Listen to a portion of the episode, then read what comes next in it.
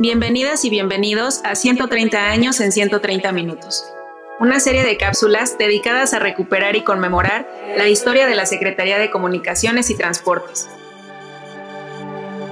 Hoy hablaremos sobre la televisión en la era digital. La historia de la televisión en México y en el mundo está llena de momentos inolvidables y únicos. En la última década del siglo que la vio nacer, sucedieron innovaciones que la insertaron en una era dominada por el Internet y la tecnología digital. En los 90 aparecieron los DVDs, pioneros de una forma de consumo que paulatinamente dejó a la saga los programas tradicionales y abrieron para el público una experiencia televisiva diferente que se transformó por entero con la llegada de los televisores de plasma en el año 2000.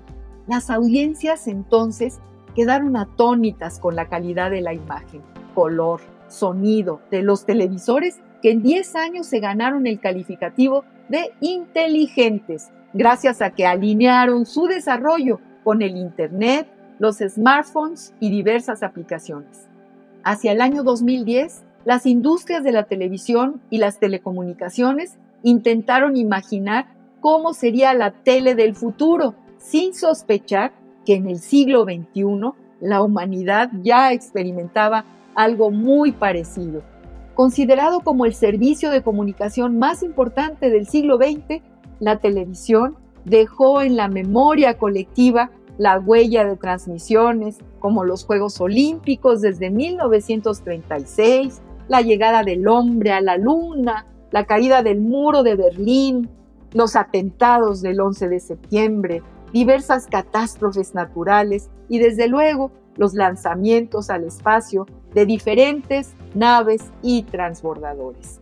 Como en sus orígenes, la televisión continúa abriendo un universo entero frente a nuestros ojos y algunos intuyen que la conquista de Marte será el próximo gran acontecimiento en vivo.